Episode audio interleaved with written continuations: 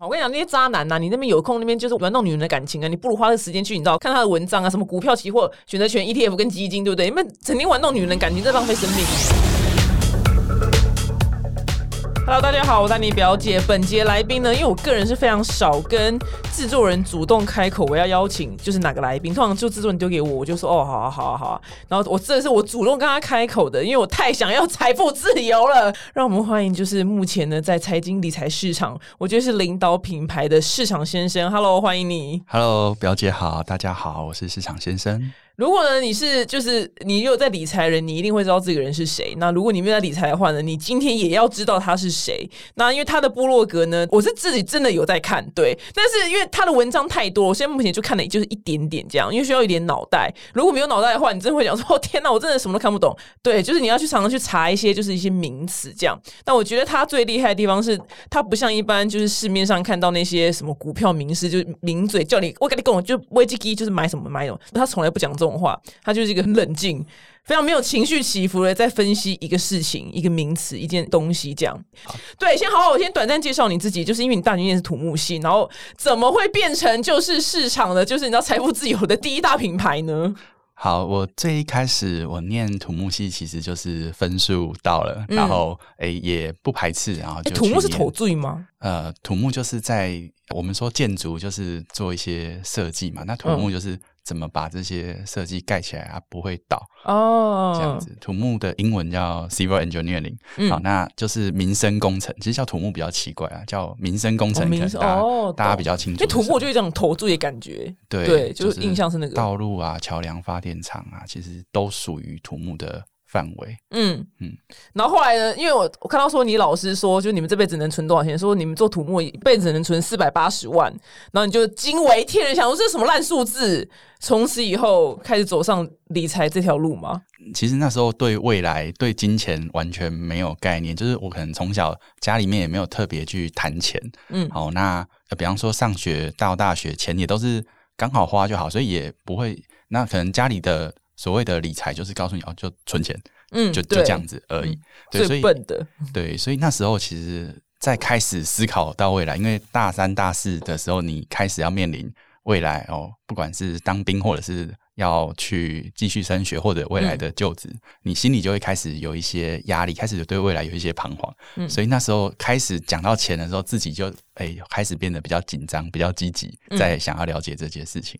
很好，你成功了，因为你年纪轻轻就可以财富自由了。那我觉得，因为大家就是最常问你的问题是什么呢？因为我很少采访就是理财的人，所以你知道我完全不知道你的粉丝们会最常问你哪一题。嗯，我觉得如果是比较不懂投资的，他可能比较常问的事情就是说，这个可不可以买啊？哦，然后现在个东单个东西单个物件，他们可能过去可能听到人家讲了名牌或什么东西，他就会问这个可不可以买啊，或现在能不能买，嗯哦，或者现在是要不要卖掉，嗯哦，大概类似这样的问题是比较多的。嗯对，再来就是个别的一些投资，可能是投资知识或者是什么资料看不懂的问题。那他问你可不可以买，你会说你是你会老实回答吗？因为你没办法保证啊。对我我没办法保证。那其实可不可以买，我们要往背后一层去想，它真正的问题是什么？就是你不知道他可不可以买，你还是买了，所以这个行为本身其实是非常有问题的。嗯就是你为什么要去买一个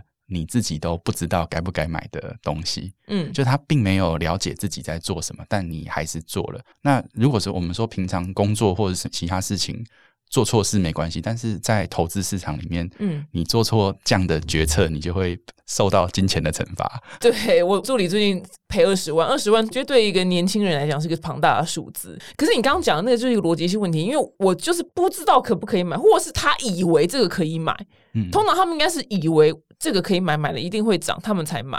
对，但是还是会遭到金钱的惩罚。跟大家简单介绍一下，我怕大家就一股脑的看他文章，不知道他的那个努力怎么来的。反正他以前是上班的嘛，然后他每天下班的时候，他就去咖啡厅开始研究理财，对，每天就缴一杯咖啡的费用那。然后他说他连续这几年这样努力下来，就当大家下班去看电影、去唱 KTV，呃，去做你自己想做娱乐事情的时候，他是在那边埋头苦读，就是这个理财的知识。他呃，你说你咖啡缴了多少学费？总共啊，我其实没有认真算，但是我喝咖啡大概从研究所那时候开始，然后一直到当兵退伍之后，大概到了生小孩之前，其实几乎每个礼拜少则去个两三次，多则去个四五天。嗯，对，甚至一整个礼拜就是会都每天都抽空去。就在那边写文章这样。哎、对，就是不一定都是写文章，有时候是看一些看书啊，或者是想嗯一些事情，或者写文章。啊你真的很上进，你真的很上进，你你的努力是有回报的，你知道吗？好，我我我自己我今天个人今天真的准备非常，我自己本身就是到完全私心的请你来非常多问题，因为我不会问你说我要买哪一支，可是我觉得很多人可能跟我，我不能说跟我类似，因为可能每个人收入不一样，但是应该说我们都是一样彷徨，就是我们刚就是好，我现在理财，我连 Google 我当然会先看你的文章，但是因为你文章已经分类非常非常详细，可是我连要先去哪一条路都不知道。好，我现在什么都不懂，我白纸买台股，然后所以还是 ETF 还是什么美股，因为你的资料已经分的非常多了。我现在是个全白的纸张，我来看你的文章的话，你会建议怎么一个顺序来看做功课？嗯，我会觉得，首先第一步我们要了解说，投资理财的本质就是它的目的是要帮我们解决什么问题。哦，那我们说理财其实最关键的就是你怎么去分配自己的资源。嗯，好，那在就觉得理财里面唯一有一个，如果我今天只要挑一个最重要的事情出来的话，我觉得理财最重要一件事情就是收入大于支出。哎，这个听起来很简单嘛，但嗯实际上很多人其实是入不敷出。对入不敷出。那你可能也许预支了未来的支出，好，那所以你在收入其实可能到某一个时间点，你会发现，哎，其实你要缴车贷，要缴房贷，你的收入实际上不足以去应付这些支出。哦，那这样子其实不要说投，你在这个阶段活着就好了。对对，在这个阶段根本连投资都谈不上，你可能这样子财务就会出问题了。对，所以在这时候其实投资都还没有办法解决你的问题。好，所以在这时候我们其实要先解决的是理财，你自己的财务问题。好，那甚至包含先解决我们一些负债啊这些，那才有剩余的资金的时候，我们才会谈到投资。好，那比如像现在呃，如果一个人他的收入是大于支出的，所以那他的每个月的收入，我们先第一步一步来，你觉得占比多少？那个闲钱占比多少拿来投资？呃，我因为其实每个人的比例可能不一样，那我讲我自己的状况好了，就是反正我那时候在看了很多的资料，那他都会告诉你说，第一步最重要的不是多少钱拿去投资，第一步最重要的是先准备一笔紧急预备金。哦，就是你出难的话，施生辉先生是说三个月紧急预备金，他好像是这样讲。对，就三个月到六个月，然后甚至你比较怕一点的话，你可以再准备更长。比方说，你们可能家庭成员更多，所以你一旦有收入出现了意外的时候，你需要更保险、更保障的状况，那你就准备再多一点。对，那很多人会不准备这一笔就要去投资，那他们之后马上会面临的一个问题是，如果他们生活中紧急突然需要钱，那他这时候要怎么办？他就必须要从投资组合里面把东西卖掉，把钱抽出来。但是这个行为本身是不理性的嘛，因为你的决策其实不是因为那个投资好或坏，你只是因为你需要钱，所以这时候你就去中断了你的投资计划。对，所以紧急预备金看起来很简单，尤其是对一些刚出社会的人来说，他会觉得存紧急预备金是一件很痛苦的事情，因为我就想要赶快投资，赶快赚钱啊。或者他就想要这一期最新的 iPhone 十三，对，大部分都是享乐，蛮多是享乐主义的。对，那可能紧急预备金会让他存很久，然后他就一直觉得自己的资产没有成长。但是因为没有做这一步，其实我们想要谈更后面的投资，其实最后可能导致你失败的，并不是你那些投资决策失败，而是你前面没有做足这样的准备。哦，好好，第一步先紧急预备金三个月到六个月啊。如果你家里人比较多，你就抓一年。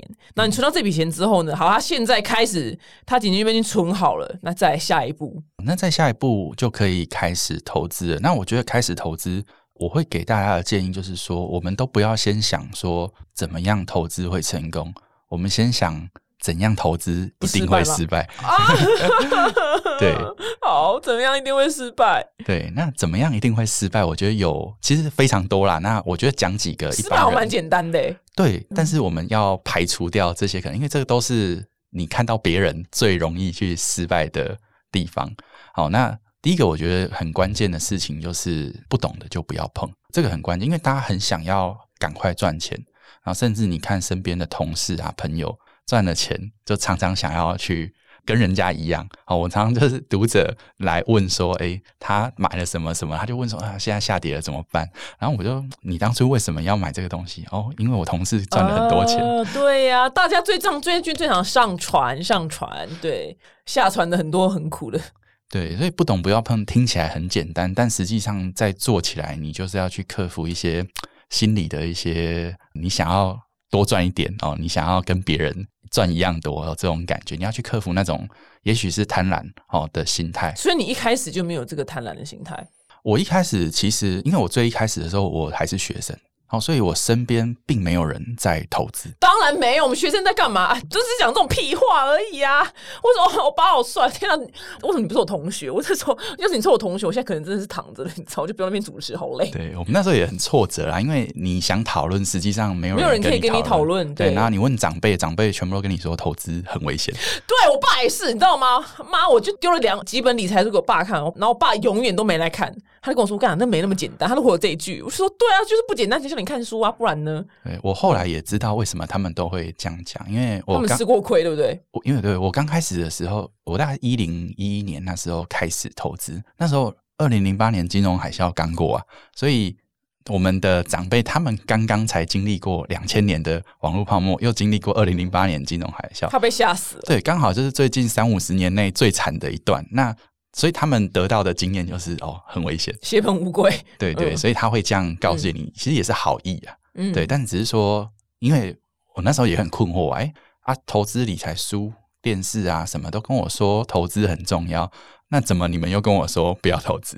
对我心里就很，其实那时候我是很困惑的。好，我先整理一下，就是我们的目的真的不能是因为贪婪或是不懂而去买了一个我们完全不懂的东西，这样对，这样就很容易造成失体验到失败的滋味。对，所以不懂就不要去碰，好、这个是蛮重要的事情。那我今天不懂，我开始我要开始做功课，除了先把你的文章都爬文过，对不对？然后你有推荐几本书，但是你有推荐一一本书，第一本书是什么《穷爸爸富爸爸》嘛？这但是你这本书有改变吗？因为这本书是很久以前的。这本书其实它没有讲什么方法或技巧，它就是带给你观念上的改变。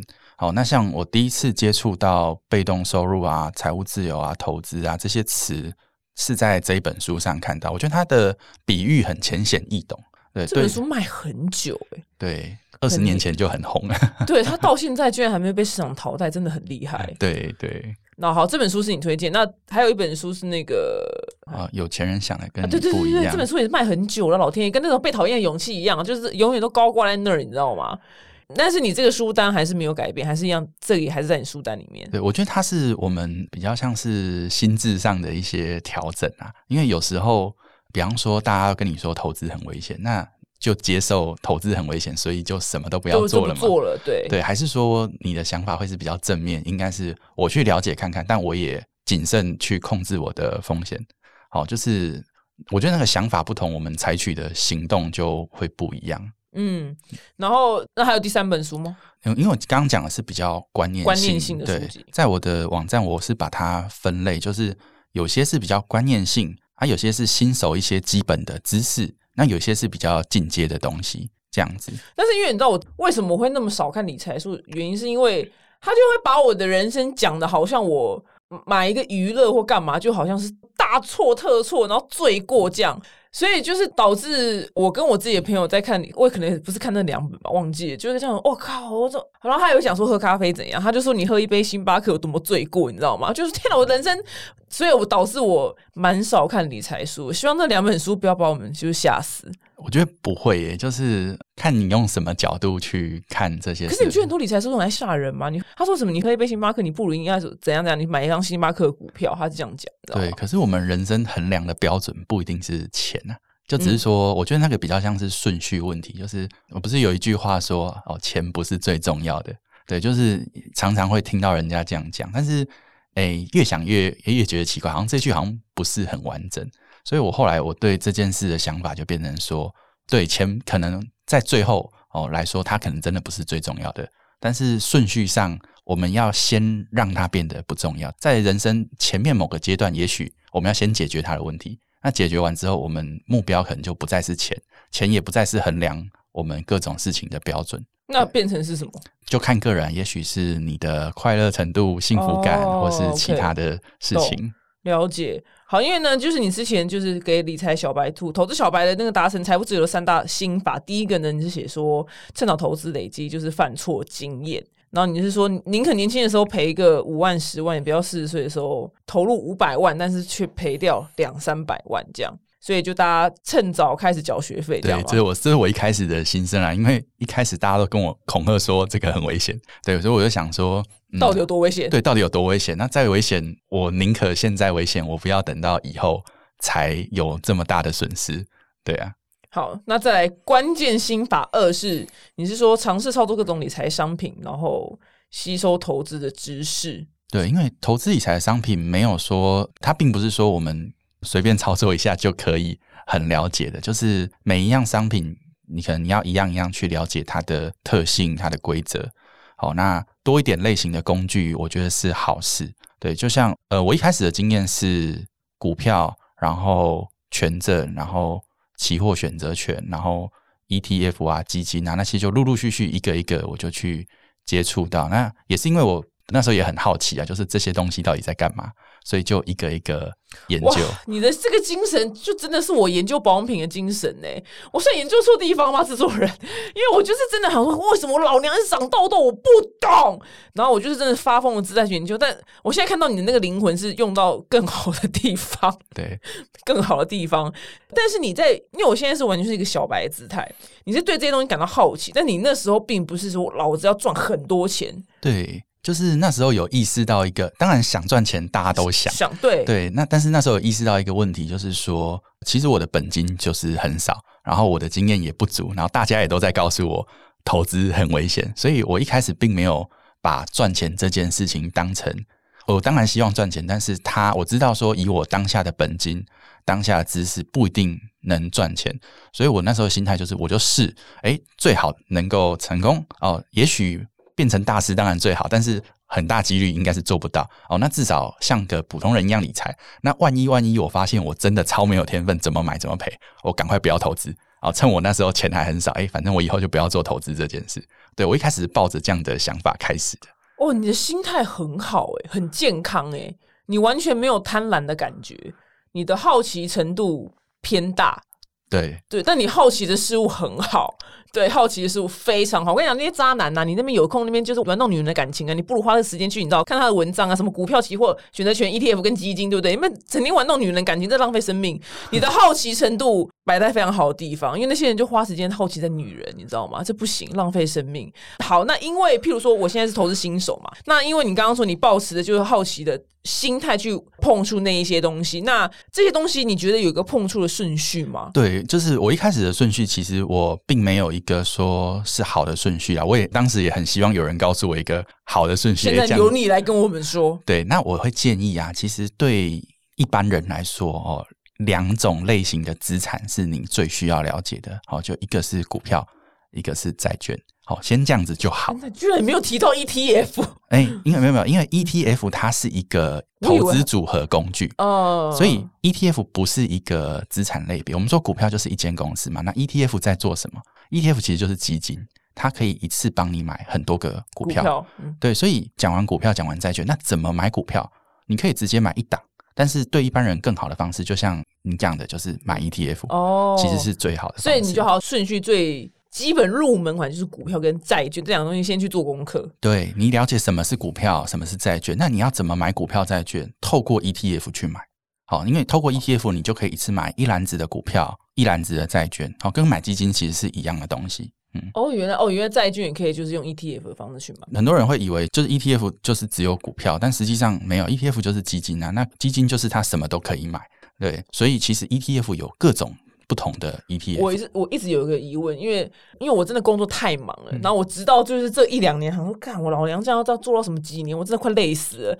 然后呢，我才开始就是努力的，就是看你的文章干嘛，然后还有看理财书，然后呢，因为那那有本理财书呢，他就是当时说大家最耳熟能详零零五零嘛，然后那本书呢好像是两年前出的，他就说零零五零呢现在他当时的时空，他说现在相对是历史高点，最高点七十五块，然后打开手机，哇靠，干，现在一百三十四，你懂吗？我想说，难道我人生再也再也没办法买零零五零了吗？当我找到一个觉得哇，好像我小白兔可以做了一件事情的时候，那我该怎么办呢？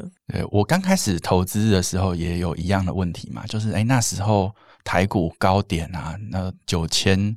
八千、九千、一万点就叫高点了。哎，现在一看，哎，一万、一万六还是多少？对，就是你会发现，其实好像永远都会有更高的。对，一般人的就是我们听到的一些说法，好像跟事实好像都会有一段差距。那比较好的做法就是，那时候我开始做的事情就是，我不要看最近，我去看更长的时间。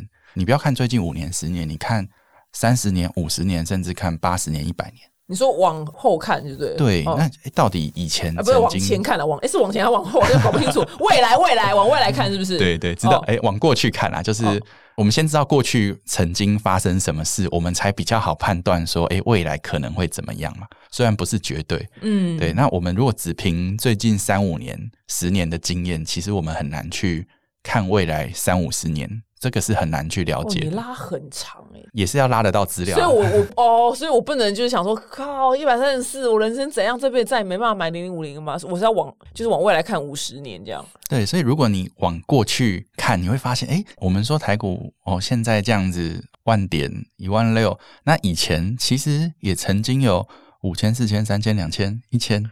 有啊，那这干的心情就很差。我说干老娘那时候在干嘛？我是不是在跟朋友拢溜嘞？为什么我不买去买一个什么？那时候我们可能还没出生。哦哦，就那个你说那个两三千的时候，对对，那时候真是很久以前了，就是要去拉长远的距离。因为现在我觉得很多人跟我一样，他们可能看到哇靠，我是想买一个这个，然后现在这么贵，我是这辈子再也没办法了。对，就我们不要用太近期的这些事件或者是价格高低来去看未来。然后你的关键心法三呢是多元布局，然后资产配置。对我们刚刚讲到，就是投资工具建议大家用 ETF 嘛。那 ETF 你投股票 ETF 或债券 ETF。那资产配置，我觉得也是一个在顺序上比较适合新手开始了解的东西。哦，那资产配置它在想要呈现的概念，就是说我们在规划我们的投资部位的时候，因为大家常常会刚开始学投资，会有一个想法，就是我要交易。我要买低卖高，对对，我什么时候要空手，我什么时候要 all in，对。但资产配置给我们大家的想法就是说，其实你要去预测什么东西在什么时间点会涨会跌是很困难的哦。如果你不相信，你就去试试看。我们我跟你讲，就是不知道啊。然后，但是电视上名嘴的话差一个，是不是不能听？我爸就跟我说，我跟你讲，名嘴的话不能听。我爸还讲这句话，你知道吗？他说名嘴讲什么都不能听，这样。哦，我在刚学的前一两年，对，然后有一段时间我会打开电视，然后看他们讲的是哪一档，我就把它记下来，对，然后反正就记在纸上，然后接下来就一个月就来追踪，说，哎，他讲的那一档后来发生什么事情？哦，OK，对，然后听一听就觉得，嗯，好像还是有一点随机性这样子。对他只能做预测，但他不能保证这样。对，就是实际上我们。没有办法依赖别人啦，就是只能靠自己。对你只能靠自己。哇，你这个做法很好，因为大家可能一听一窝蜂就会去买一个什么这样。对，因为你听完，那你下一次要买什么，你不就还要继续听他的？那再来是我们到底有没有验证过？可能理工人会有这样的想法，就是我们到底有没有验证过？对，你果然是有理工的脑袋啊！我们一般人就没有理工脑，他没有想要验证，就想要说哦，就是跟着上车，上车，我要上车这样子。那那个多元布局资产配置，你是说是把钱放到不同的？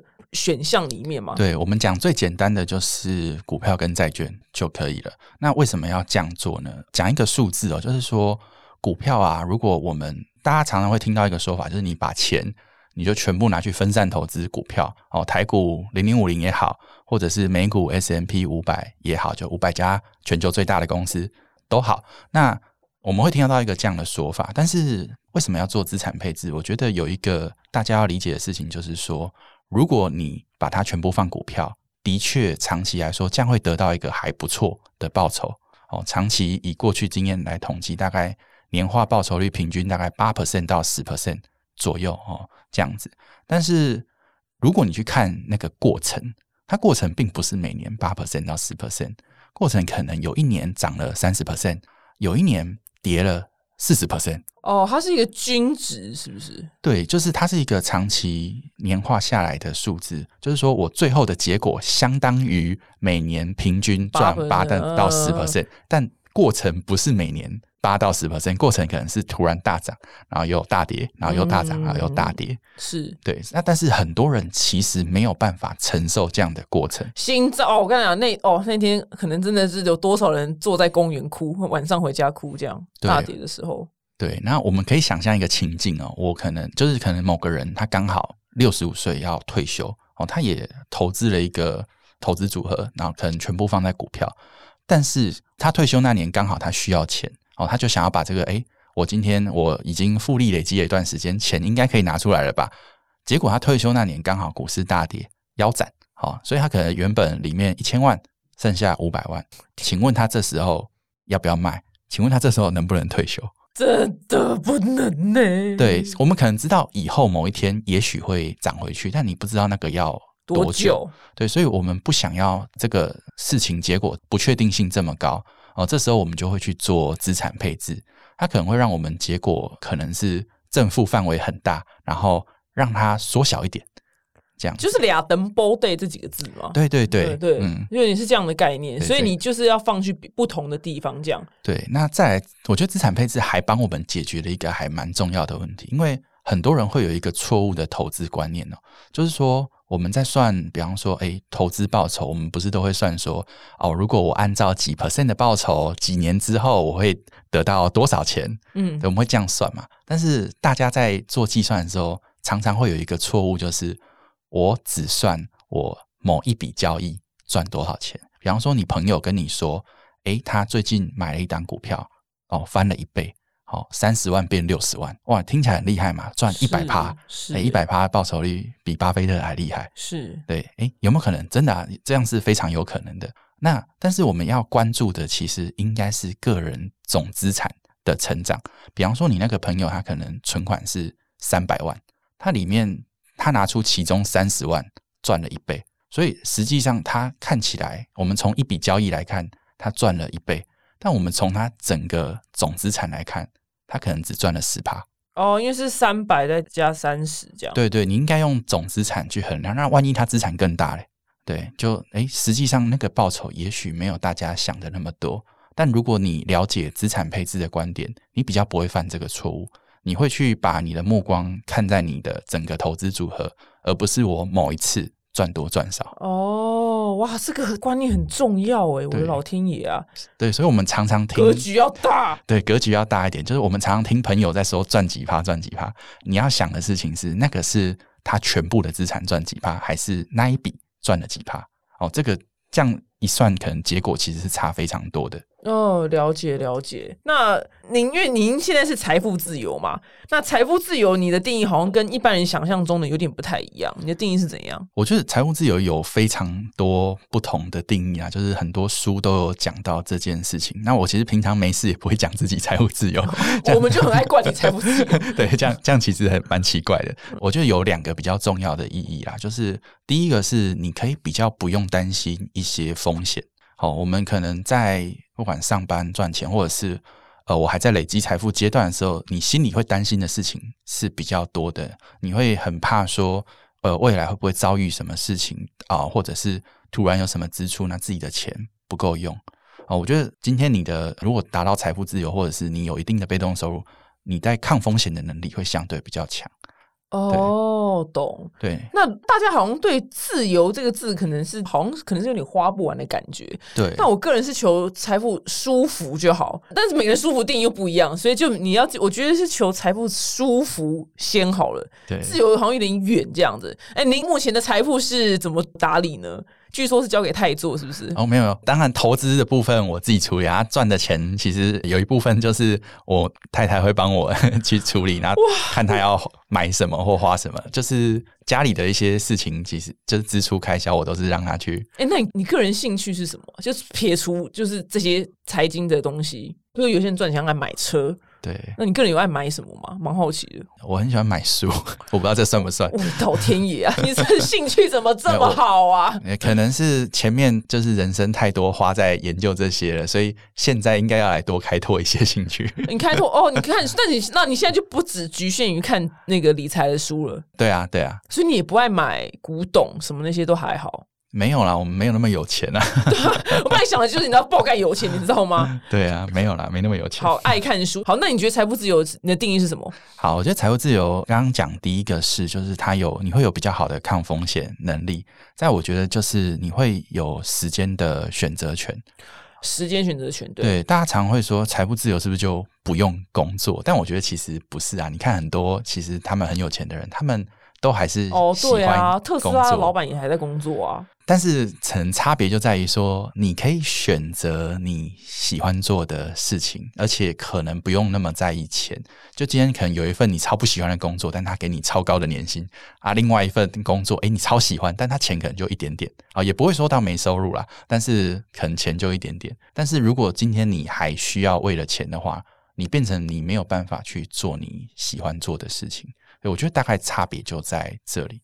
但大家常会有一个误解，就是财务自由就是不工作，但我觉得应该不是这样子。哦，因为你本身是个努力的人，我曾经也幻想说，如果我财务自由的话，我应该还是会继续做一些赚钱的事情。对啊，像比方说，可能也许你就会继续录 podcast，也就呃，但我真的会花比较多时间去做我想做的事情的。对对，因为我现在没有时间去做。对，对，财富自由的定义好像是这样。对，所以这样定义听起来好像也不是说一定要非常有钱，就是你只要对有足够让你有选择权，就是也许我们可以拒绝去赚某些钱的时候，就是你财务自由的时候。哦，拒绝去赚某些钱的时候，哦，这个很棒哎，这个很棒。好，那因为很多人就是上班族，因为台湾相对工时，我跟你讲，如果我们今天是法国人就好了，我们时间超多的，但台湾的相对工时真的非常的长。那很多人可能每天下班已经八九点十点了，他根本不可能一天花时间去看盘或操盘。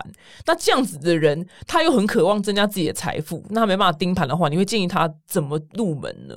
好，大家常常会有一个迷思哦，就是是不是你想要做投资，你一定要花很多时间看盘？好，那实际上其实不用。好，就是并不是说看盘看越多的人，就会越赚钱。对对，就会越赚钱。其实完全不是这样。我自己刚开始学投资的时候，就我花非常多的时间。有你每天看八到十二小时，对，从从早看到晚，这样大概看了一年多两年左右。对，然后我真的看到，我发现，呃，我真的没有那么喜欢看盘。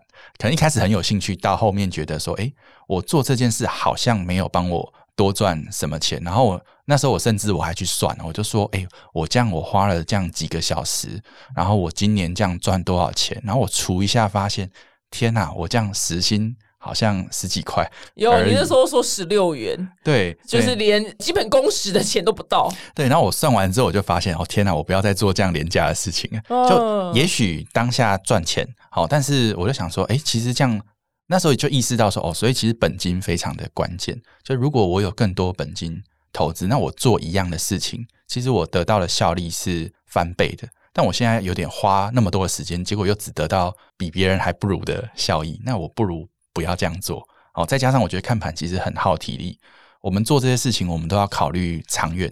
哦，就是我现在能做，十年后、二十年后，我还能继续这样子做吗？如果不行，那我一开始就不要用这样的方法。对，所以那时候就开始有这样的想法，所以我后来就变成说，我就开始在评估投资方法的时候，我就尽量选择不需要花太多时间或不用看盘的方法。哦，对，很多人遇到我都会问说：“哎、你是不是常常在看盘？”但这个可能是大家对投资的印象。对，感觉你有两只手机，你知道吗？两只手机在看，然后电视播的鼓动前朝，你知道，就是这样子，感觉就是这样子的人，这样，。大家对投资的印象是这样，但其实完全不是啊！我几乎完全不看盘。但我们要经历过你当年看盘八到十二小时这段岁月吗？嗯，我觉得很有兴趣可以去试试看，但我觉得不需要，就是这件事跟投资的理解或财务的成功没有什么关系。好，那所以呢，原来告诉我们，如果你真的上班跟我一样，我也是每每天忙，我根本没有时间看盘的话，我们也还是有可能可以就是在投资里面就是赚得到钱。